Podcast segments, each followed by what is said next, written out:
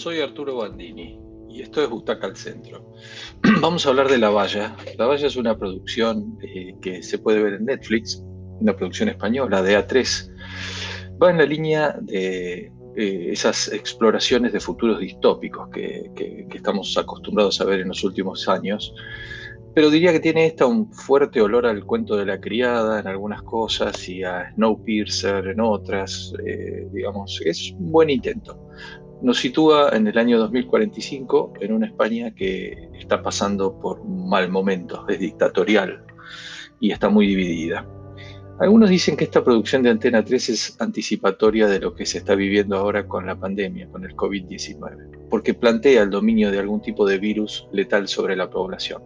Pero yo no me quedo en esa anécdota. Eh, me parece que en realidad lo del virus es bastante secundario. La amenaza principal que nos pone eh, arriba de la mesa es un futuro no tan lejano, el año 2045, en el que las materias primas básicas eh, escasean y los gobiernos, casi todos, se van tornando cada vez más duros, dictatoriales y dividen a las poblaciones con muros y vallas, de alguna manera para proteger los privilegios de la clase dirigente y más rica del avance de las masas más desprotegidas. Más o menos por ahí va la cosa. Está bien planteada, está bien escrita, pero está muy mal actuada. Es una serie de 13 capítulos, la tienen Eleonora Wexler, la argentina, y Abel Fox, lo vimos muy bien en la embajada, como un matrimonio de poder, ella es científica buscando la cura del virus y él es el ministro de Sanidad de esa administración que no comparte. Ella es muy despiadada y él es sensible e incómodo. Eso está bien planteado.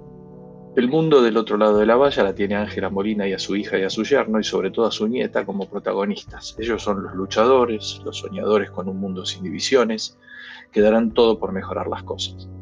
Los niños son en muchos casos portadores sanos de la cura del virus que amenaza, por lo que son apartados de su familia, siempre de manera violenta, con excusas diversas y en muchos casos dándolos por muerto para poder trabajar con ellos y sobre sus cuerpos en la cura del mal, para que aporten sus anticuerpos con donaciones extremas de sangre.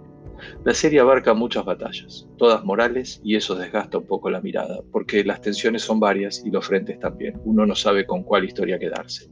El guion es bastante bueno, la producción es excelente. ¿Nos seguimos admirando por esa capacidad de producción española o ya está bien, ya lo damos como un hecho?